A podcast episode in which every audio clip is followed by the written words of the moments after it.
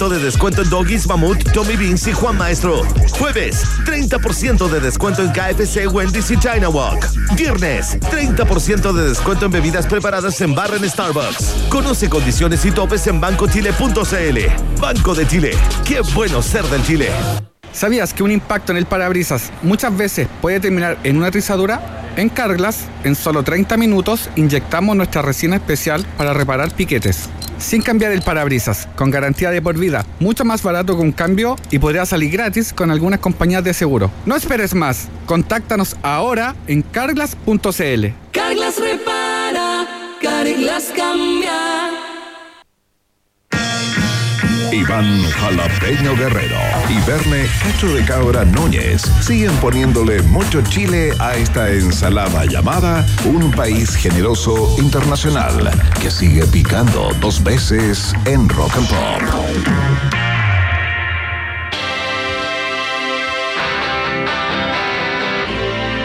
Sonidos británicos a esta hora de la tarde. Escuchamos a los señores de New Order. Esto se llama Regret en la 94.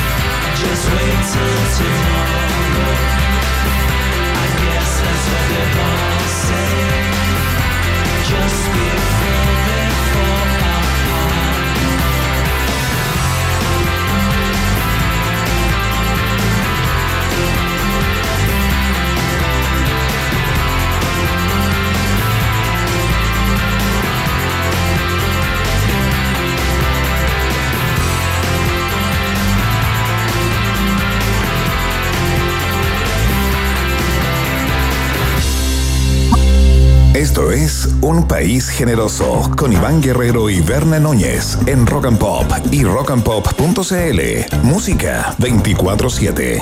Así es, ya estamos de vuelta acá en Un País Generoso en la 94.1 para conversar de un tema que sabemos que te gusta, slash eh, te asusta, ¿no? Eh, el mega terremoto, lo, el mega terremoto que se viene, como dicen muchos titulares ahí en las redes sociales y también en algunos medios. ¿ah? Esta es la parte en que escuchamos a Ricardo Arjona en nuestras mentes, no porque, porque a propósito del último, del último temblor, sismo, movimiento telúrico de ayer, ¿no? Eh, anoche, eh, pasadito de las 11 de la noche, tuvimos eh, uno un evento de una magnitud de 6.6, ¿no?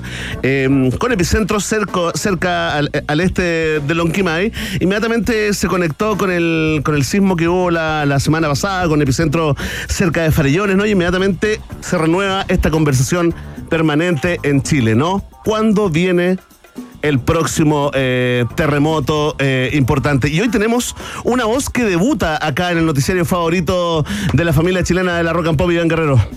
Sí, estamos con el licenciado en Ciencias, mención física de la Universidad de Chile, doctor en Geofísica de la Universidad de Bonn, en Alemania, divulgador científico, académico de la Universidad Católica de Temuco, autor de algunos libros también, de los cuales vamos a hablar seguramente en el transcurso de esta conversación. Cristian Farías, bienvenido, un país generoso. Hola, hola, muchas gracias por tenerme aquí. No, gracias a ti ahí en vivo y en directo desde Temuco. Le mandamos un saludo, por supuesto, a toda la gente que nos escucha en Temuco, Cristian, eh, te vimos muy activos, eh, muy activos ahí en, eh, redes sociales, aclarando también un montón de, fake news, ¿no? Entonces, vamos a partir por una que siempre provoca discusión y la línea, la verdad, está bien difusa. Sabemos de que los terremotos no se pueden predecir, ¿no? No se pueden pronosticar, pero ya todo el mundo entendidos y no tanto, Cristian, están hablando de este mega terremoto o este terremoto grande, grandote que se vendría para la zona centro-sur chilena. ¿Qué nos puedes comentar sobre eso? ¿Hay asidero eh, para pronosticar aquello? Bueno, vamos a entrar en una discusión semántica de entrada y eso no, es lo más eh, divertido del mundo, pero hay que hacerlo.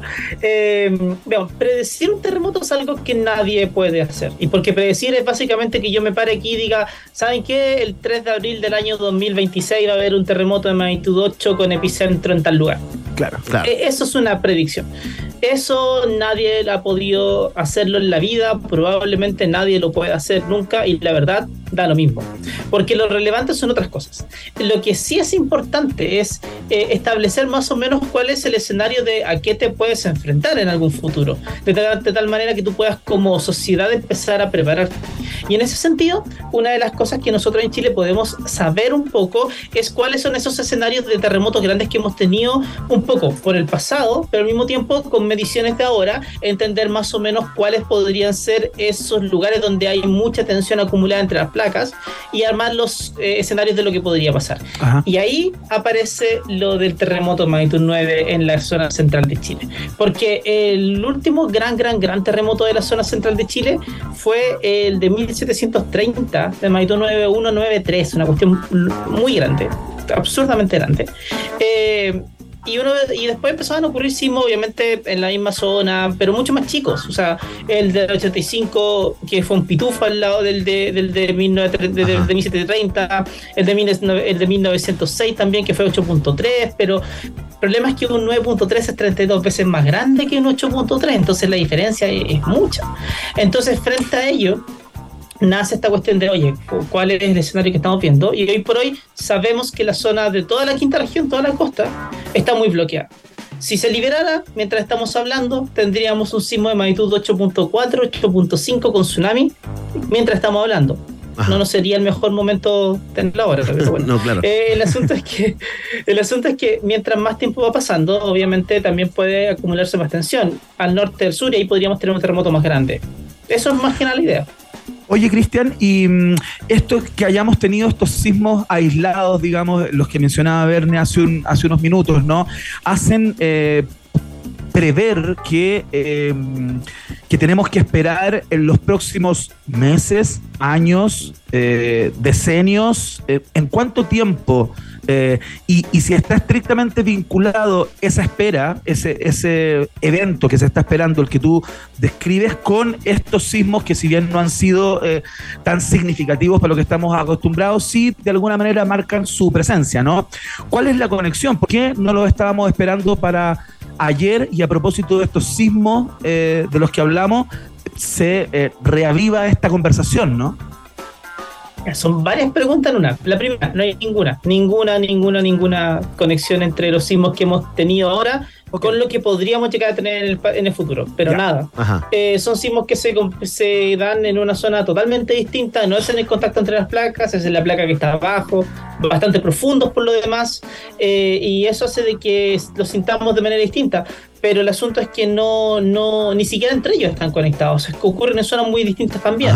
El asunto es que obviamente uno trata de como todos tratamos de, lidiar con los traumas de alguna manera. Y una forma es tratando de encontrar eh, encontrar patrones y encontrar explicaciones simples a cosas que son complejas. Y ahí nace la idea, oye, se viene el terremoto, viene el terremoto de esto es la señal. No hay ninguna, no hay ninguna señal de que esto vaya a ser así. Lo que sí, y yendo como a la siguiente parte de la pregunta, que es súper importante, ¿qué, ¿qué, es lo que, cuánto tiempo va a pasar antes que tengamos el siguiente terremoto? No, el siguiente terremoto grande en la costa de, de la región de Valparaíso, no lo sé, no lo sabe nadie. Pero lo que sí es que tampoco es demasiado relevante realmente. Lo que es importante es saber el escenario y prepararte para el escenario. Claro. Eh, porque, porque, como les digo, el 8.5, el 8.4, 8.5 podría darse ahora, podría darse en 10 años más, 15 años más, pero mientras más tiempo va pasando, vamos acumulando más tensión y podríamos tener un terremoto más grande que, que agarre que ahora ya no sea de magnitud 8.5, sino sea 8.6, y si siguen pasando más decenas de años, podríamos llegar eventualmente a tener un 9 en algún futuro. Entonces, eh, ese tipo de cosas es lo que es un poquito a lo que nos enfrentamos y claramente eh, es, un, es un gran problema porque las zonas costeras en particular no es que estén demasiado bien diseñadas para un terremoto y un tsunami. El tsunami sobre todo va a ser lo más complicado en esa zona sin lugar a dudas. Es lo más destructivo. Vimos un reportaje ayer de, mm, de Tele 13, noticiero de, Canal 13, a propósito de la, la, evacuación justamente en la costa y en la costa urbana de Valparaíso. Eh, se calculaba, digamos, que la gente podía llegar a una zona muy mal señalizada, una zona donde ya el tsunami no, no, no te afectaría, no te hace daño en aproximadamente 25, 30 minutos, pero el mismo cálculo entrega que son 10 o 12 minutos lo que se demoraría el agua en entrar, digamos, eh, muy profundamente. Y ahí es donde entendemos, Cristian, ¿no? Cuando nos dices que más allá de saber si va a ser el martes a las 4 de la tarde o no, o en 15 años más, es estar preparado. Y ahí eh, eh, creo que se abre, digamos, una otra conversación, ¿no? no sé, ¿no estamos preparados, Cristian? ¿Se avanzó algo entre el último gran terremoto que hubo en Chile y ahora? Eh, de nuevo, de atrás para adelante sí, se avanzó mucho, harto. O sea, en cuanto a la respuesta, estamos mucho mejor parados que antes. Tenemos como avisar rápidamente en caso que algo pase. Eh, sabemos, la, alerta de tsunami se plantan súper rápido. Eso está mucho mejor. El Senapred funciona bien. Tenemos una política de reducción del riesgo de desastres. Eh, hemos hecho una buena pega, eso está, está claro y la respuesta es bien. En la planificación, Ah, no. Pero es porque no nos hemos querido hacer cargo del tema. Ajá. Si ese es el punto fundamental. Porque tú, tú dices, oye, mira, hagamos evacuación vertical en la zona de Viña Valparaíso. Y uno dice, vale, entonces tenemos que identificar edificios a los que la gente se pueda subir. Eh, cuando llegue el momento. Para en vez de correr a los cerros, te sube al edificio y con eso básicamente esperas que pase el tsunami. Ya, pero ¿y cómo lo haces? Eh, no, imagínate, identifica los edificios que ya están. Claro. Eh, ¿Cómo convences a la gente que te deje entrar en ese momento? O tienes que hacer infraestructura extra que aguante el tsunami que te, permita llegar arriba. es, es, complejo porque implica mirar a nuestro propio interior como sociedad y darnos cuenta de que seguramente la gente te cerraría la puerta en caso de que algo pase. Entonces, es porque no, con el tiempo hemos perdido mucho la idea del, desarrollo comunitario. Nos hemos enfocado tanto en que nuestro desarrollo básicamente nosotros solos por nuestra cuenta, eh, que la idea de cómo generar una, una, respuesta comunitaria, una preparación comunitaria, como que un poco se pierde. Y por otro lado, también las mismas regulaciones son un tema extra. hemos construido un montón de cosas nuevas en zonas inundables por tsunami, pero también hemos construido un montón de cosas nuevas en, en- en suelos complejos o en humedales, por Claro ejemplo. Está esta cuestión que pasó, en, eh, ¿dónde eran los muelles, creo? Sí, pues. Un humedal que la gente se eh, construyó un, una, unos edificios de, de departamentos y que se inundan Claro. todo el tiempo. Sí. Y, y eso ni siquiera sin tsunami. Imagínate cuando venga un tsunami y empieza a arrastrar todas las cosas dentro ahí. Estamos conversando con el geofísico, doctor en geofísica de la Universidad de Bonn, eh, licenciado en ciencias de la Universidad de Chile, divulgador científico, académico de la Universidad Católica de Temuco, Cristian Farías, a esta hora de la tarde, a propósito de, eh, la conversación, del sonido ambiente eh, que se ha generado a raíz de estos sismos aislados que hemos tenido y la espera de este gran evento en la zona central del, del, del país, ¿no? Eh, Cristian, vinculemos eh, la actividad telúrica con la actividad volcánica. Hay muchas personas que tienden a hacer una línea directa, digamos, eh, respecto de estos dos eventos, ¿no? Viene un temblor fuerte, un terremoto, y muchos creen o piensan que es probable que algunos focos eh, volcánicos se activen. ¿Es tan así? O al revés. Con un terremoto grande, eh, es muy probable que eso ocurra, que haya actividad volcánica o viceversa, que parta de la actividad volcánica y luego vengan sismos de alta intensidad.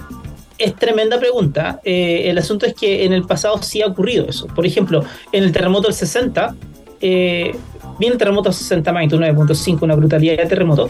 Y eh, dos días más tarde, el cordón Cauye, que está en la, que está en la, en la cordillera de la región de los ríos, eh, entró en erupción. Dos días después.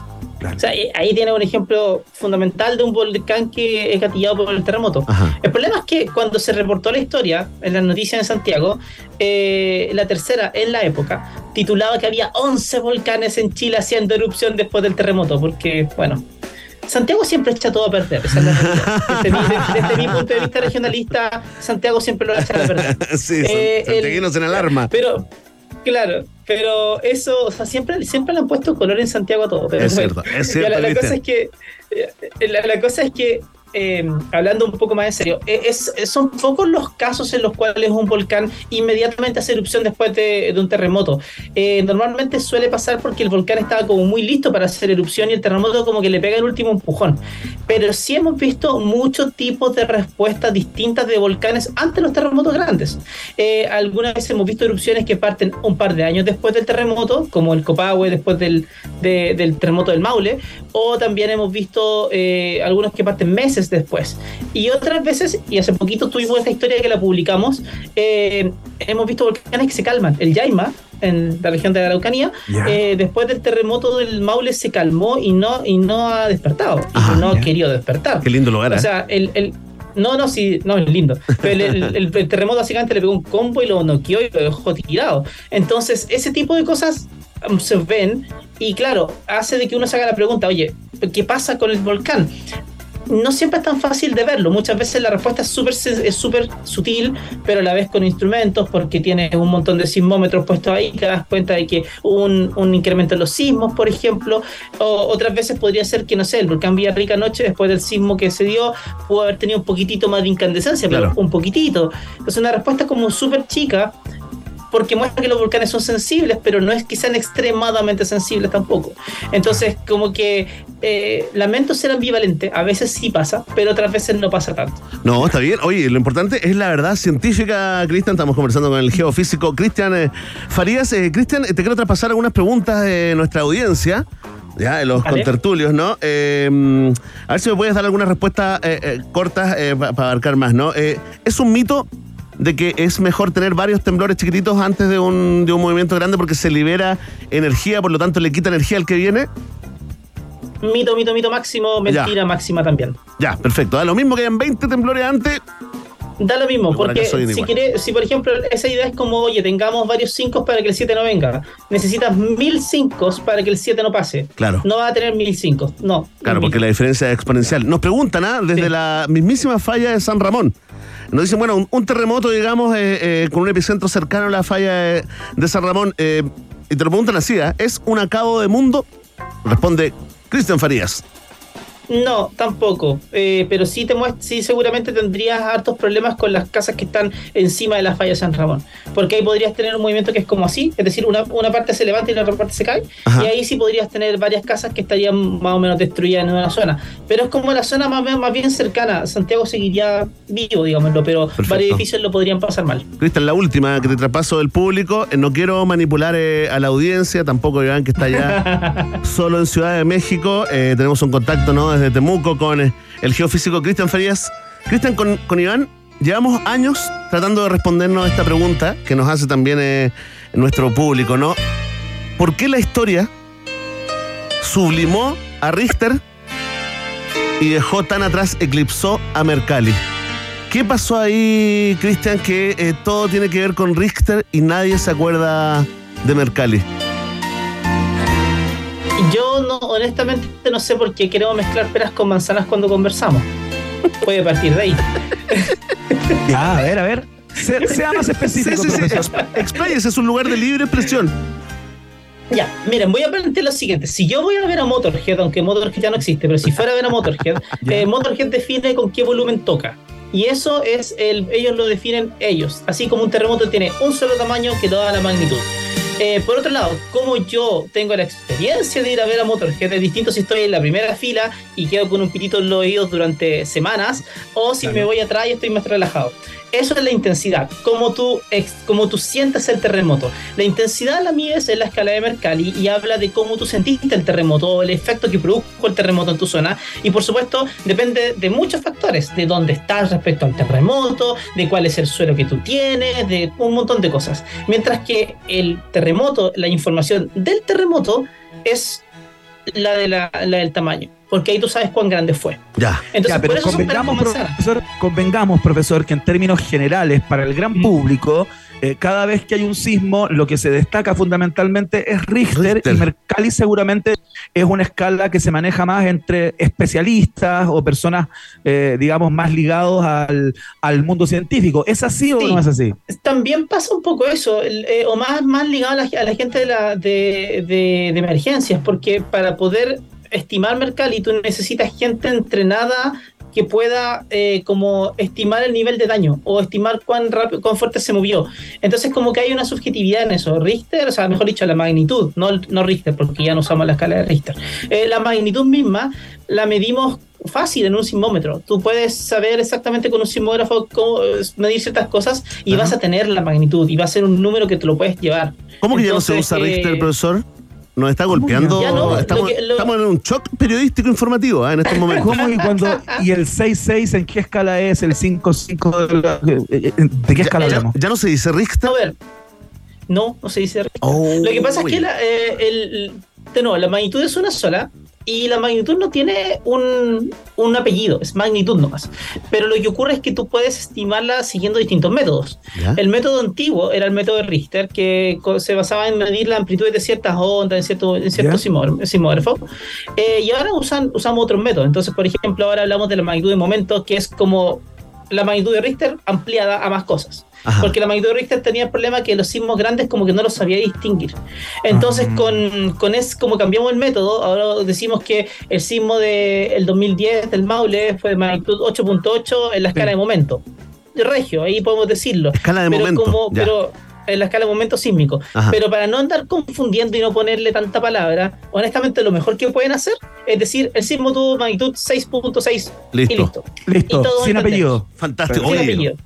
Gran dato, gran información. eh, Oye, la cagó. Profesor, a propósito de la información, ¿no? Eh, y, el, y el nivel de imprecisión en, en el que cae el periodismo chileno, excepto nosotros, ¿no? Eh, ¿Qué tal la calidad, la calidad de la información eh, sísmica, digamos, eh, que, eh, que, que- que se comenta y se comparte en redes sociales específicamente y en medios también? eh, profesor, ¿usted tiene una, una opinión? Como de, de la, La de calidad de la información, claro. O, o lo que dicen los medios. Claro, lo que dicen los medios, ¿cómo se informa, digamos, de esta, esta ciencia? ¿Usted está conforme? Yo- ¿Siente que sí. hay mucho que hacer? Yo creo que hay mucho que hacer todavía. eh, y en ese sentido creo que parte de la culpa la tenemos nosotros mismos como científicos también. O sea, creo que hemos sido súper malos durante hartas décadas en transmitir de manera cercana y sencilla lo que sabemos. Y eso ha llevado a que entonces como que nos quedamos, como que les dejamos trampa a la gente y terminamos haciendo que las personas digan las cosas incorrectas y que no funcionen bien.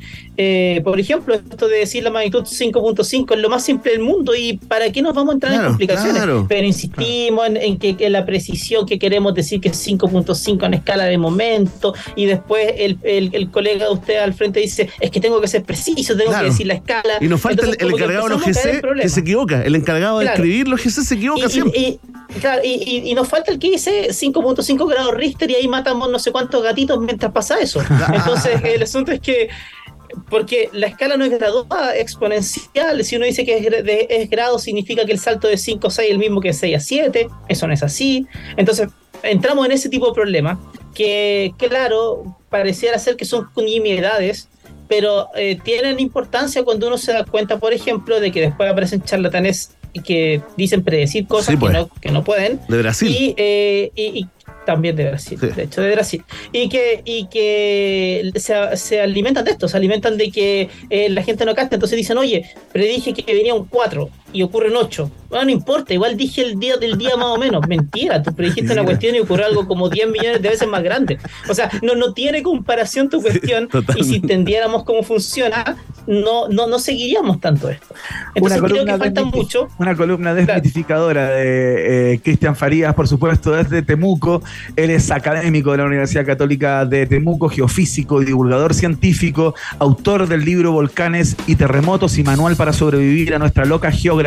Hoy no, eh, empezamos a hablar de eso, ¿ah? Qué ganas para la próxima. a hablar de eso. ¿Esos libros están disponibles, profe? Sí, claro, están en todo Chile. Eh, el manual para sobrevivir a nuestra loca geografía salió hace una semana y media, ah, así que está eh, recién, recién, recién. no tienen que saber nada de esto previo antes de leerlo. Y de hecho, el manual, gracias a un amigo mío que me lo pidió, tiene un capítulo solamente de mitos sísmicos, desmitificando. Ah, pero fantástico. Oye, fantástico. Lo vamos a buscar entonces manual para sobrevivir a nuestra loca geografía escrito por supuesto por nuestro invitado de hoy, el geofísico, doctor en geofísica, divulgador y académico de la UC de Temuco, Cristian Farías. Cristian, un gusto eh, conocerlo, profesor, y bienvenido siempre acá al País Generoso. ¿eh? Muchas gracias por Un honor para mí también estar con ustedes. Que tengan una muy buena noche por allá. Que le vaya muy bien, ¿ah? Que vaya muy bien. No se olvide la radio de pilas, la linterna, todo eso. no lo olvidaremos. Chao. Chao, suerte. Muchas gracias, Cristian. Nosotros vamos a escuchar música a esta hora de la tarde. Suena Credence Clearwater Revival, un poco de, de, música del recuerdo, ¿no? No por ello menos importante. Esto se llama Traveling Band, acá en la 94.1.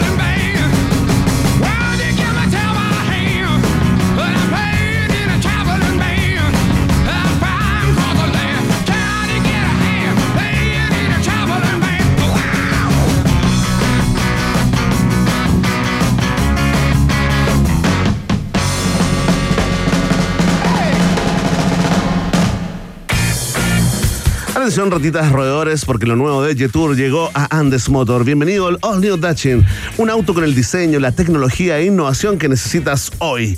Conoce más en jeturchile.cl y súbete a una nueva manera de manejar tu vida. Jetour, una marca Andes Motor, es parte de un país generoso. Iván Guerrero, hacemos la pausa y al regreso, eh, sí, el área deportiva. Llega el ministro de Deportes a un país generoso. Carlos Alcaraz en Wimbledon. Conversamos acerca de la locura por la llegada de Messi a Miami. El reportaje en informe especial de Fernando Agustín Tapia que destapó, eh, no es que lo haya destapado, pero volvió a instalar la polémica eh, con los representantes de futbolistas en el fútbol chileno y tanto más. Vidal versus Sampaoli. ¿Cuánto hay que hablar con Vera? Tenemos mucho tema. Tremendo.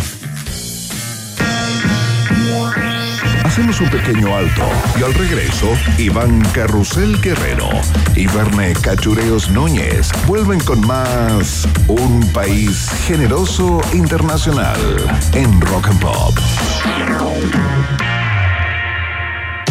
Tem- tem- Temperatura. Rock. Temperatura. Pop.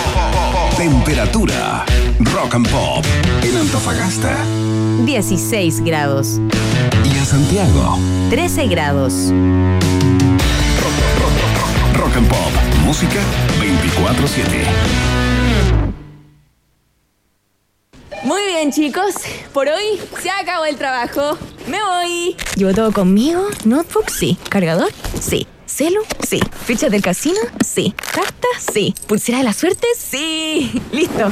Chao a todos. Un completo mundo de casino con la mejor plataforma online del mundo. Obtén un bono de bienvenida de hasta 200 mil pesos. Betano, el juego comienza ahora. Solo para mayores de 18 años. Juega con responsabilidad. Inteligencia Artificial. ¿Cuál es el festival de videojuegos más grande de Chile? Inteligencia Artificial. Perdón, es que estaba jugando. El festival de videojuegos más grande de Chile es FestiGame Itaú. La inteligencia artificial no miente. El festival de videojuegos más grande de Chile se llama FestiGame Itaú.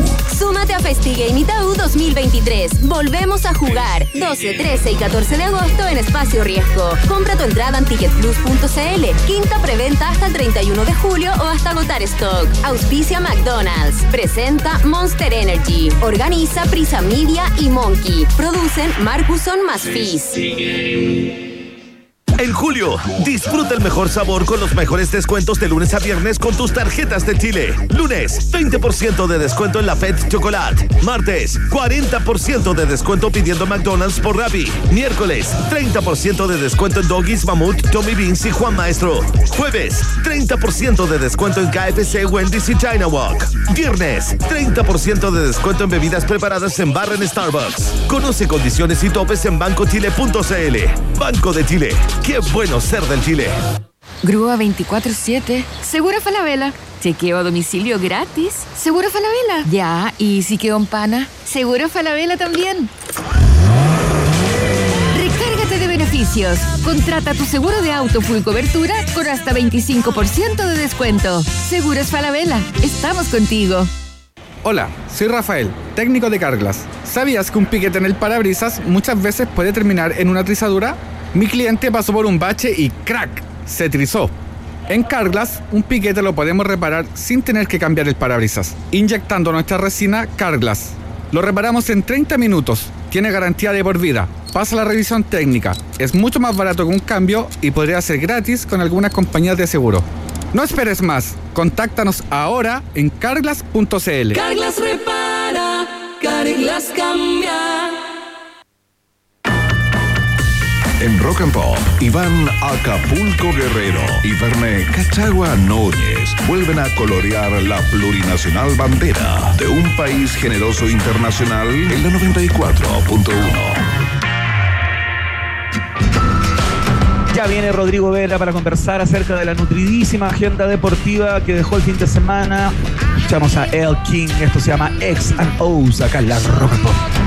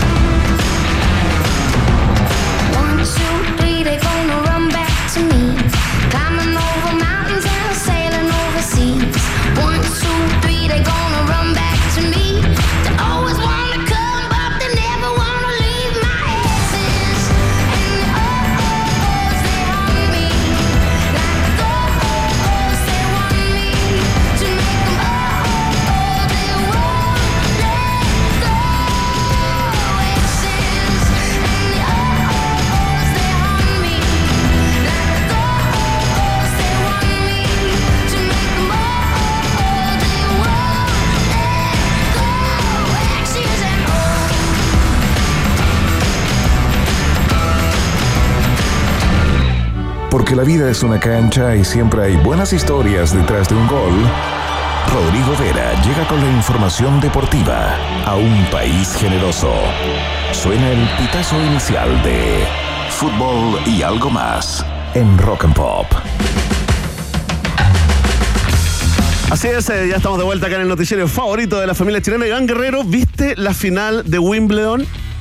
¿Pudiste ver un No ratito o, lo, o, lo- o digamos los videos, las selecciones, los highlights?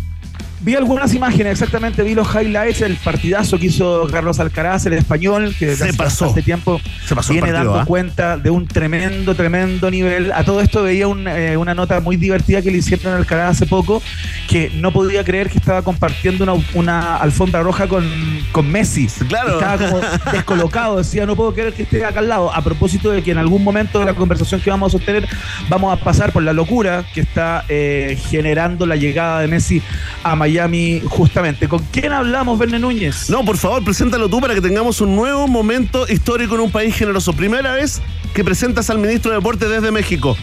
Estamos con el periodista deportivo, amigo de la casa, tremendo profesional y mejor persona. Señoras y señores, Rodrigo Vera está en el aire. ¿Qué tal, Rodrigo? ¡Fuerte el aplauso! Hola amigos, ¿cómo están? Llegando de Miami, ¿ah? Muy Bajándome del avión. Qué Sí, rico, sí. Rodrigo. ¿Fuiste ahí a ver a Douglas? Ah, no, no, and- andaba buscando a Messi. No, no, ninguna de las dos. Pero- Era lindo, era lindo. Oye, ¿por dónde partimos? Sí, primero, que nada, primero que nada, bienvenido, ministro de Deportes. Eh, te, te habíamos dejado tranquilo producto de tu sobreventa profesional, pero se acabó esa época. Oye, Rodrigo, eh, ¿viste el partido tú? Me imagino que sí, ¿no?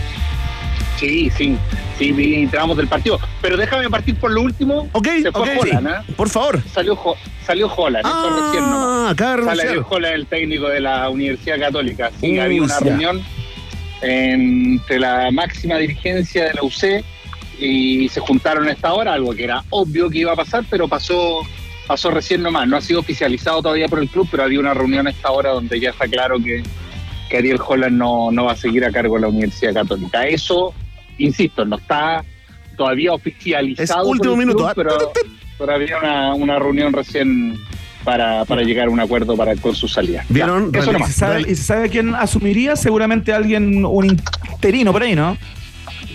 Seguramente, pero sí, sí, seguramente un interino y vamos a ver qué, qué ocurre. Pero bueno, por eso insisto, eh, tiene que ser ratificado todavía por el club, pero ahora, a esta hora, se había juntado la alta dirigencia con Ariel Holland para determinar su salida.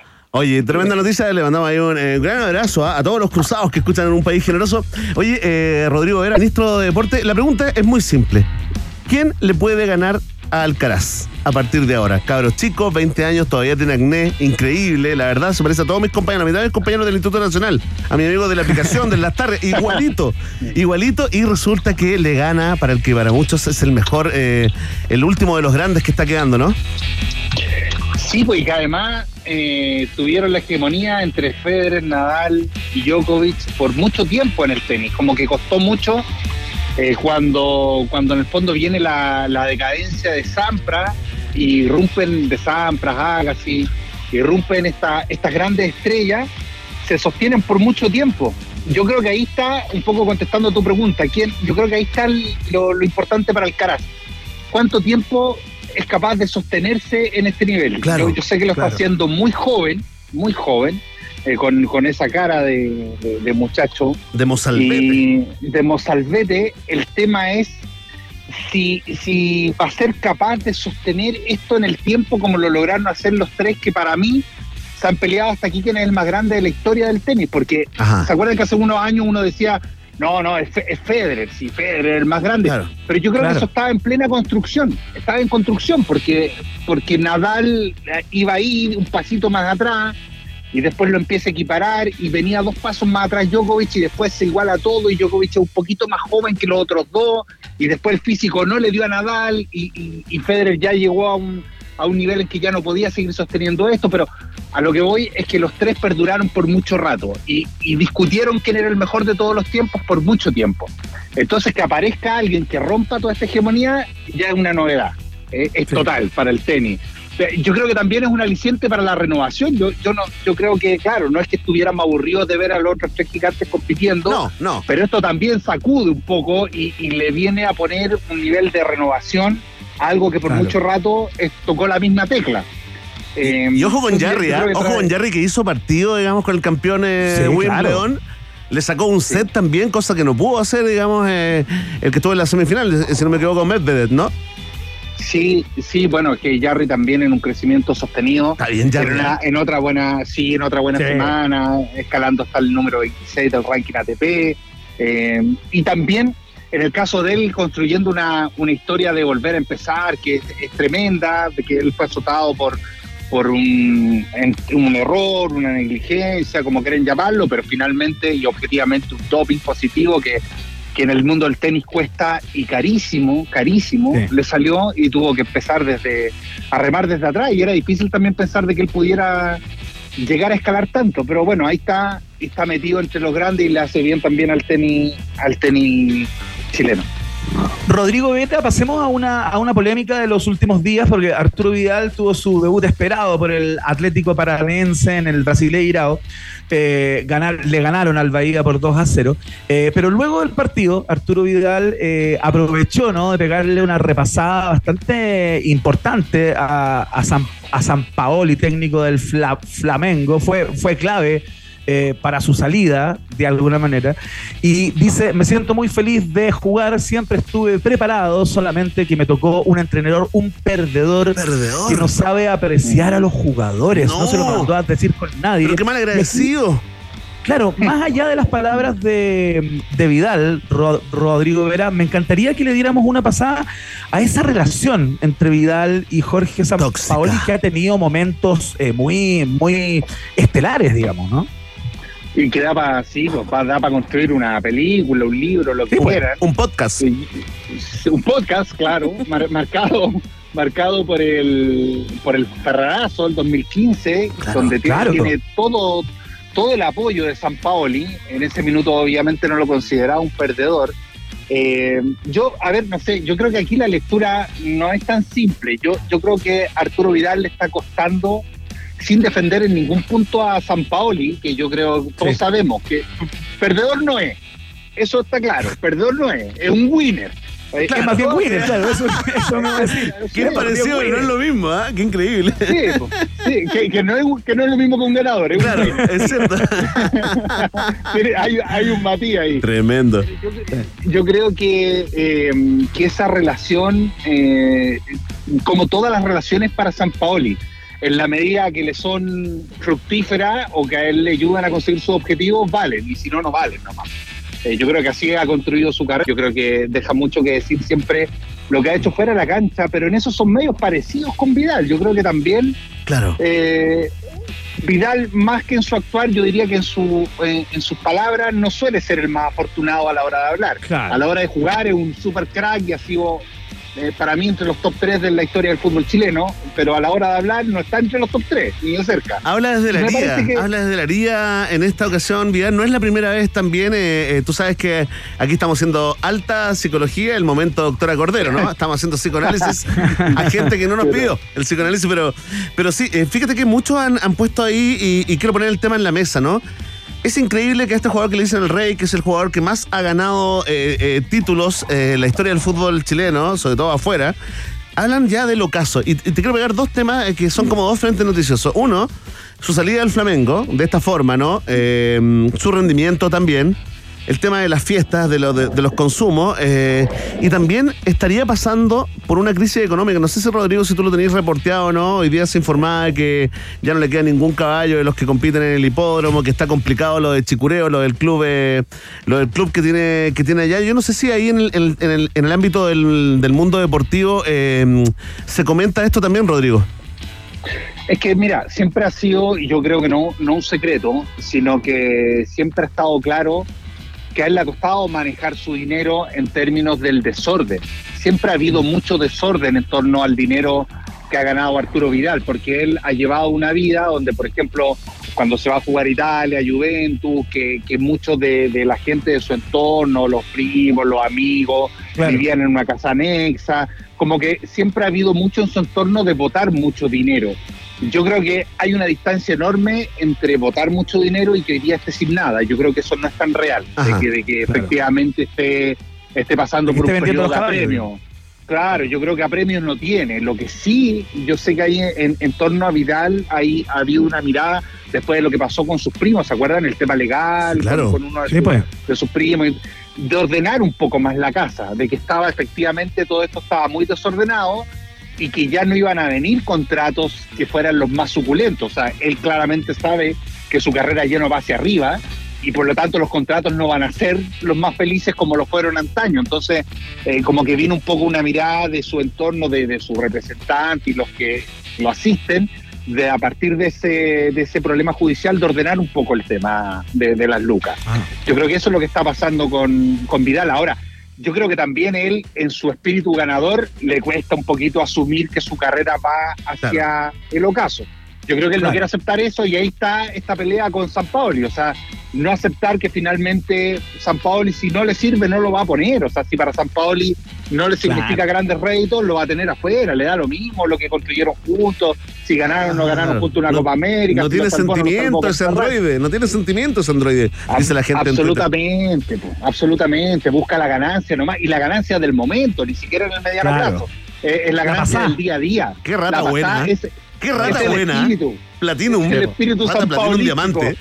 Sí, con la pasada. Oye, Rodrigo Vera, nos contabas que vienes llegando de Miami justamente. Te quería hacer esa pregunta, ¿no? ¿Se siente en el, en el ambiente, está el pulso así marcado con la llegada de Messi? Porque hemos visto cosas increíbles. Verne seleccionó ahí un video que anda dando vueltas con una gran cantidad de deportistas, músicos, eh, ar- artistas, productores, qué sé yo, que le dan como la bienvenida a Messi a Miami, ¿no? escucha, ¿quieren escuchar? Esa locura, mira, escuchémonos un poco, mira. Hey Messi. Messi. Dímelo, Messi. Hola, campeón del mundo. Yo, Messi. Stephen Curry, man. Leo, I wanted to say congratulations on the big move to Miami. Hermano, ¿cómo estás? Te habla tu parcero, Maluma Baby. Dinero, gracias totales. I just want to say congratulations on the transition. Good luck. Uh, it's new beginnings. Bienvenido al Inter Miami. Te habla Marc Anthony. Eh, paso por aquí solamente para darte la bienvenida. Eh, La raja. welcome to Miami, baby. Messi, we love you. Welcome to Miami. Ahí está Stephen Curry, Mark Anthony, ustedes escucharon Maluma, algunas de las estrellas que le dan la bienvenida, digamos, a Miami, un Miami al parecer revolucionado, todo en color rosa, Rodrigo Vera. Todo en color rosa. Les voy a contar una infidencia. Yo andaba con mi hijo en Miami. ¿Ya? Un saludo, ¿ah? Y sí, sí está acá, de hecho está acá al lado mío.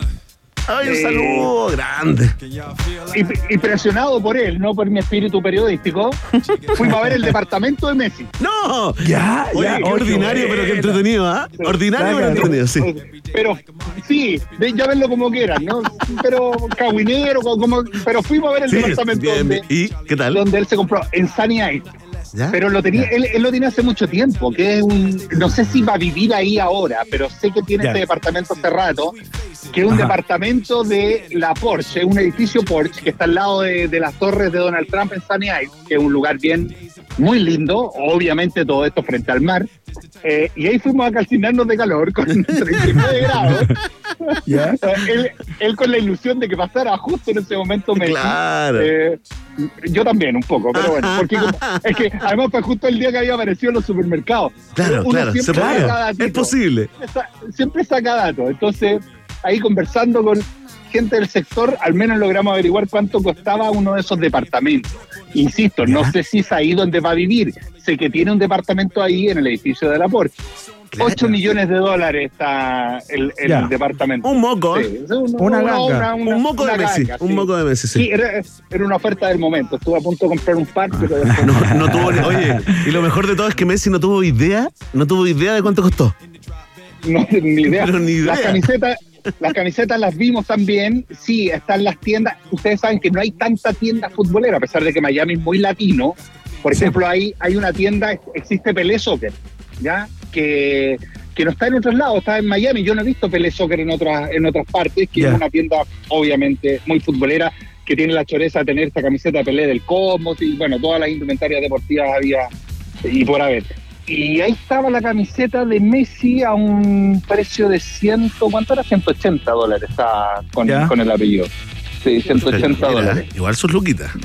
Son luquitas, sí, Sí. sí. Pero esa con el estampado recién salía, es como la No- novedad. No es tan barato Miami como dicen entonces, ¿ah? Vamos a cancelar No, ese sí. viaje a los malls. No, está, ca- está caro, sí, está, ca- está caro. Está caro, sí, sí, está caro. sí. Oye, bueno, ahí estamos, eh, estamos hablando también ahí de otra forma de, de- de gestionar el ocaso de un gran deportista, ¿no?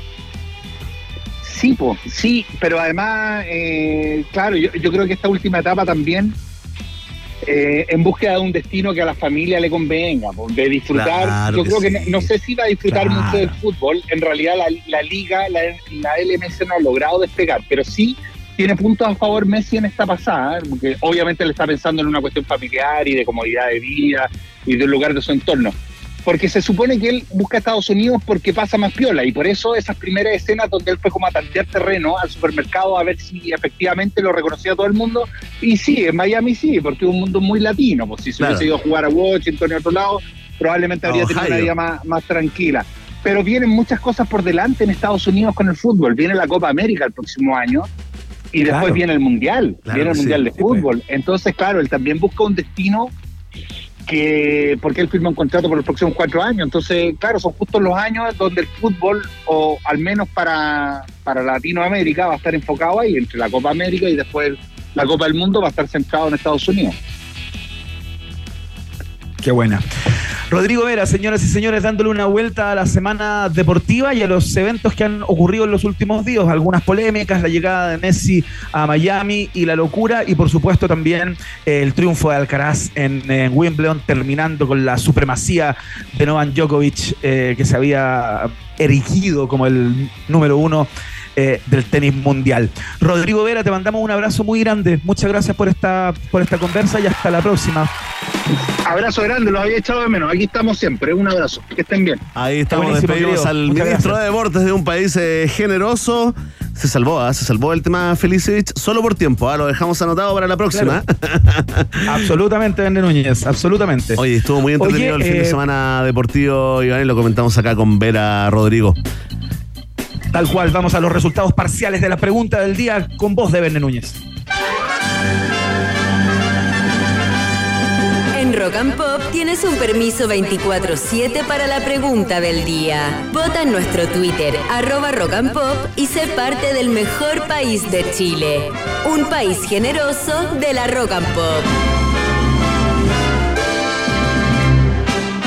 Atención, atención, seguimos en el mundo del fútbol, el lado más oscuro, por supuesto, porque un reportaje de informe especial llamado El cartel del gol apuntó a Fernando Felicevich y otros representantes como los verdaderos dueños del fútbol chileno. ¿ah? Nominan jugadores, manejan clubes y selecciones, usan contratos truchos, pagos en negro y bots en redes sociales, ¿ah? para organizando campañas ahí para mm, eh, apurar, presionar ¿no? a dirigentes y autoridades. Algunos de los ejemplos, joyitas de la denuncia. Y te preguntamos a ti, ¿qué con esta denuncia?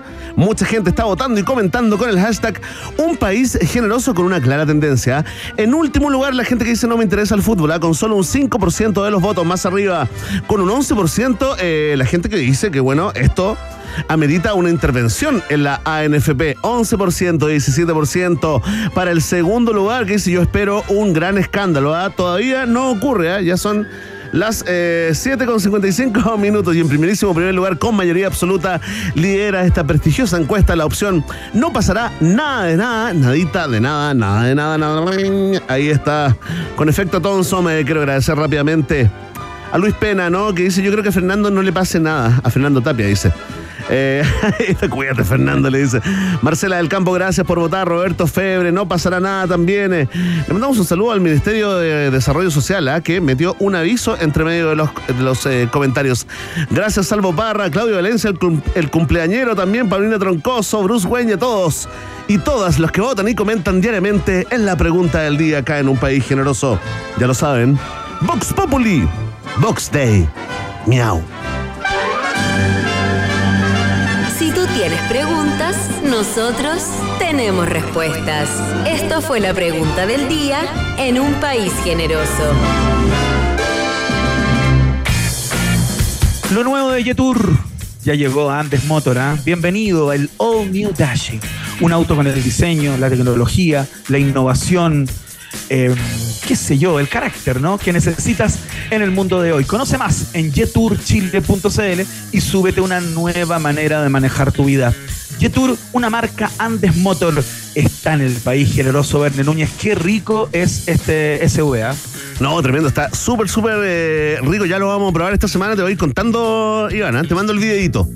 Oye, compañero, sí, oye, compañero, muchas, muchas gracias eh, por el programa de hoy. ¿Cómo está el cielo ahí? Que es lo único que nos preocupa, la temperatura. En este momento tenemos eh, 21 grados acá 21 en graditos. la capital de los Estados Unidos mexicanos. ¿Se ¿sí? viene una tormenta? ¿Se cae el cielo o parejito hoy día?